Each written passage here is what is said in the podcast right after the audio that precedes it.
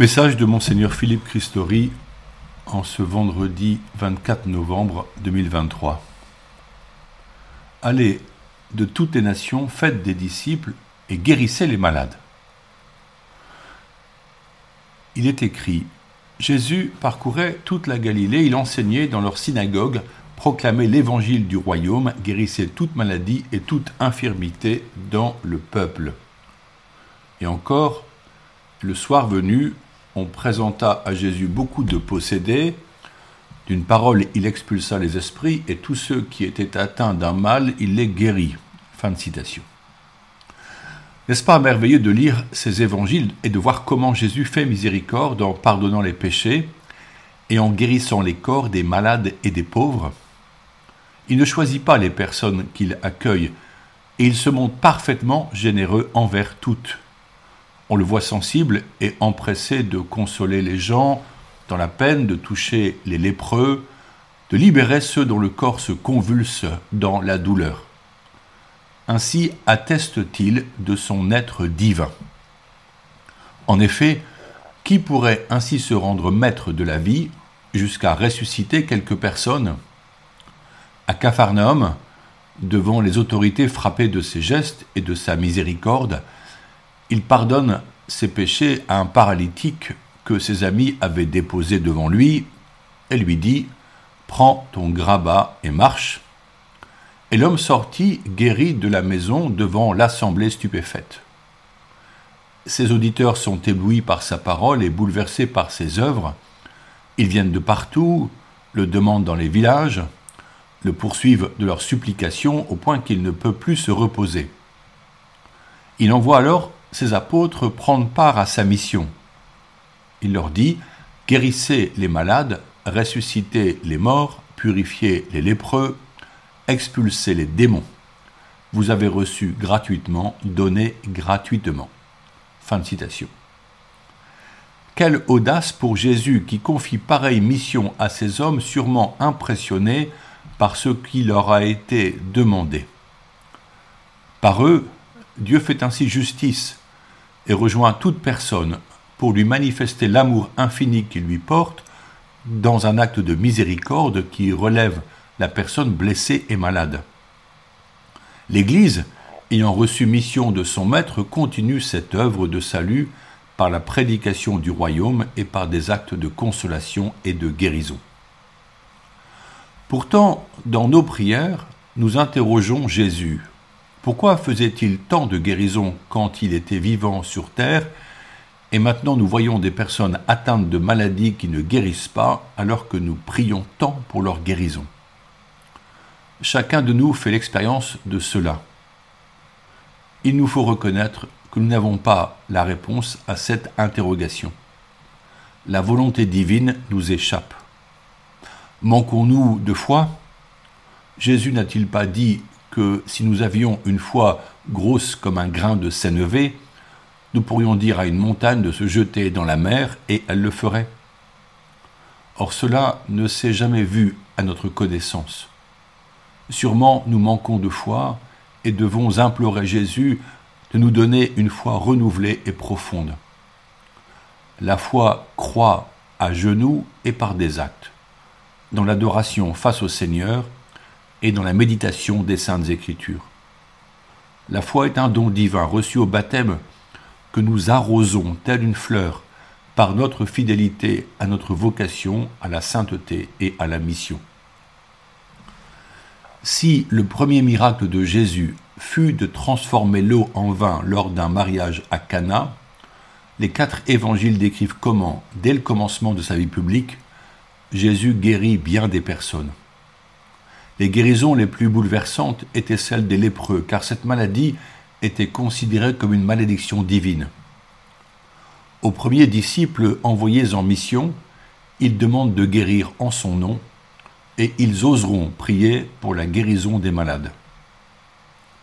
Après la résurrection, dans l'évangile selon Saint Matthieu, Jésus formule la mission future qu'il confie à ses apôtres par un envoi avec ces mots tout pouvoir m'a été donné au ciel et sur la terre. Allez, de toutes les nations, faites des disciples. Baptisez-les au nom du Père et du Fils et du Saint-Esprit. Apprenez-leur à observer tout ce que je vous ai commandé, et moi je suis avec vous tous les jours jusqu'à la fin du monde. Fin de citation. Plus encore que de guérir les corps, Jésus demande que tous soient dorénavant baptisés au nom de la Sainte Trinité pour être totalement sauvés du péché et de la mort et promis à demeurer avec lui toujours jusqu'à la fin du monde, soit la vie éternelle. Pouvons-nous comprendre que le salut éternel importe plus que la guérison du corps qui est temporelle tant que le corps est en vie ici-bas?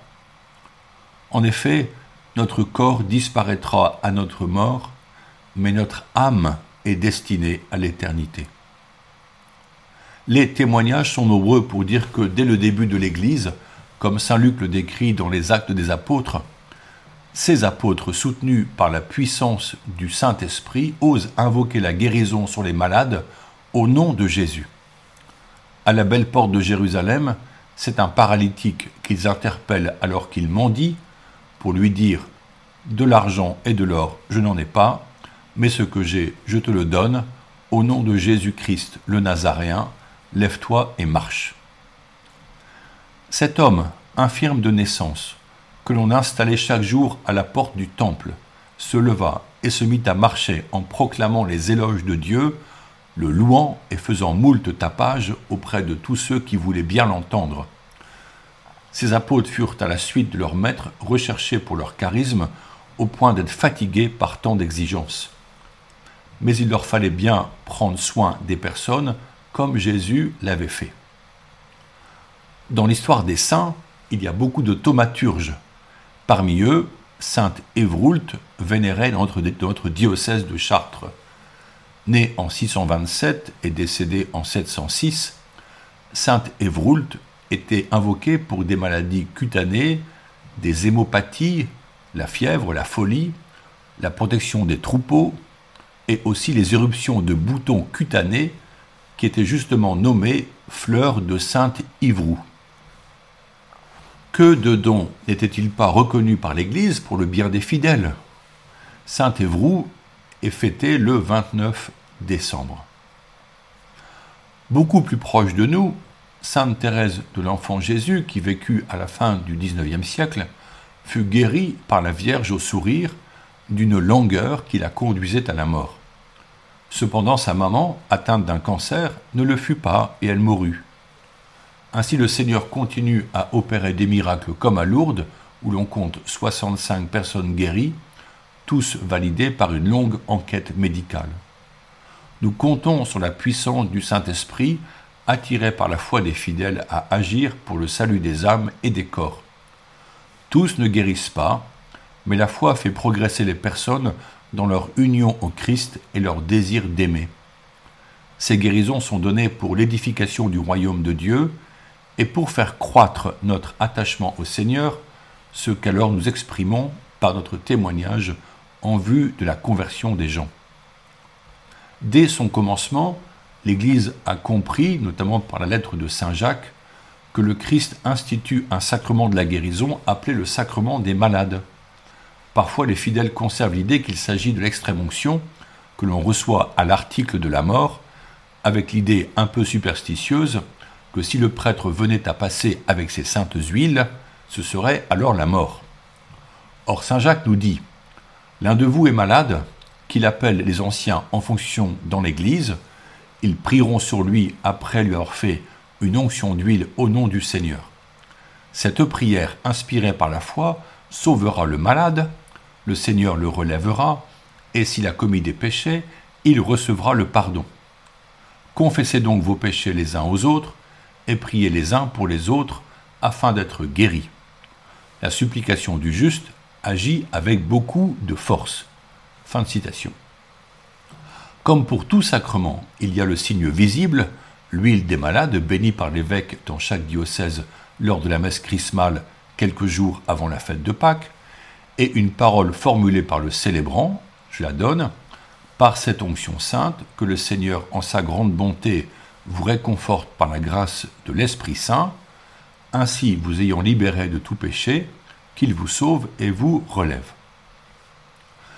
Bien entendu, s'il y a un droit pour tout fidèle de recevoir ce sacrement, on veillera à ce que sa vie spirituelle soit active, avec le désir de la conversion, ce qui invite à proposer le pardon sacramentel des péchés par une bonne confession. Ce sont les prêtres et les évêques qui le confèrent, rendant présente la figure agissante de Jésus, guérisseur et consolateur. Son fruit repose sur la foi des fidèles chrétiens rassemblés autour du malade. Alors que l'Avent arrive comme entrée dans une nouvelle année liturgique, en vue de méditer l'incarnation du Verbe divin et de nous préparer spirituellement à la fête de la Nativité, je vous souhaite un beau chemin. Prions inlassablement pour la paix là où il y a la guerre, comme pour la communion des cœurs au sein de nos familles et de notre Église. Je vous propose de toujours prier pour demander à Dieu le Père des ouvriers pour la moisson, comme Jésus insiste pour que nous le fassions. Ô Père, Dieu de bonté, nous te confions les jeunes appelés à la sainteté. Bénis leur vie et leurs projets. Appelle parmi eux des prêtres pour notre Église. Jésus, doux et humble de cœur, donne-nous des prêtres selon ton cœur, qu'ils sauvent pour célébrer le saint sacrifice de la messe et les sacrements, qu'ils annoncent l'Évangile à tous en notre diocèse de Chartres. Esprit de sagesse et de lumière, guide-les et protège-les, inonde-les de ta paix et de ta joie, face à cet appel, ôte la crainte, aide-les à franchir les obstacles et comble-les de ton amour infini. Sainte Mère de Dieu, Notre-Dame de Chartres, intercède pour ces jeunes si généreux, aide les parents à accueillir la vocation de leur enfant, nous t'en remercions. Amen. Bonne journée.